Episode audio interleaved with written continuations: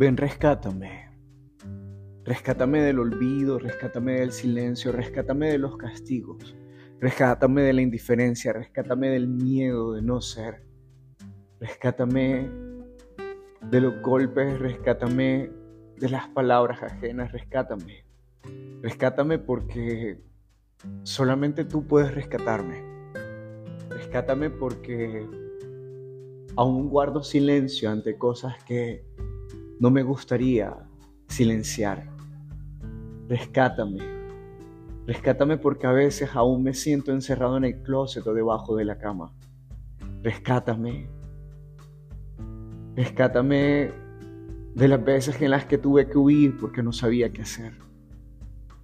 Rescátame de los silencios que tenía que guardar porque eran exigidos.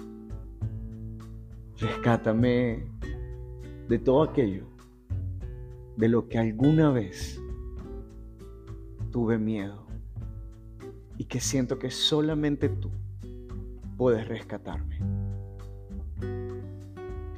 Siento que este es el episodio más hermoso y sanador que puedo hacer hoy. Estoy entre lágrimas, pero si hay algo que en realidad hoy siento es que en ocasiones estamos pidiendo ser rescatados a gritos. Porque de alguna forma estamos necesitando un abrazo o una palabra.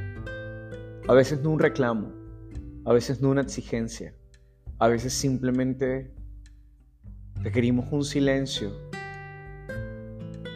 o a veces una compañía.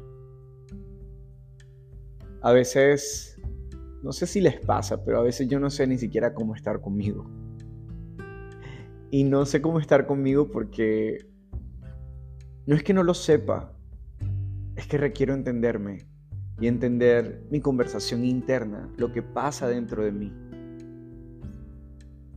Y más que entenderlo, es darle voz. Darle voz en ocasiones al dolor y darle voz a lo que me cuesta comunicar. Por eso nace cinco minutos para sanar, porque siento que cuando hablo tengo la capacidad de poder darle orden a todas esas emociones, pero también a todas esas palabras, a todo lo reprimido, a todo lo que se detona en mí en días como hoy.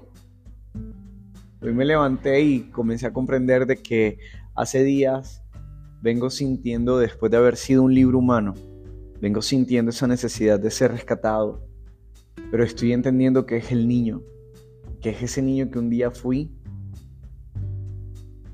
que aún tiene miedo a estar expuesto, que siente que alguien debe cuidarlo, porque hay retos que está atravesando y que parece mucho más grande de lo que yo soy. Y me estoy transformando en ser tan grande para poder afrontarlos. Y poder entregarme a mí esa evidencia de que he crecido, de que ya no soy el mismo niño indefenso, de que nadie va a venir a golpearlo, de que nadie lo va a maltratar, de que nadie lo va a insultar, de que nadie lo va a humillar, de que nadie lo, va a hacer sentir insuficiente y que puede vivir sin miedo a ser Él, a ser yo, a darme la mano y, y abrazarme. Que aunque los demás no lo entiendan, no necesito que lo entiendan. Que la única persona que tiene que tener claridad desde donde hoy se está parando soy yo. Porque cada quien tiene su historia.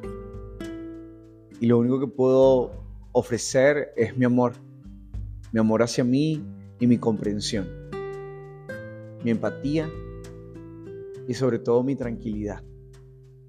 Porque de mi tranquilidad es donde sé que también otros podrán construir al poder acercarse a mí sin tener mis miedos vivos tratando de protegerme.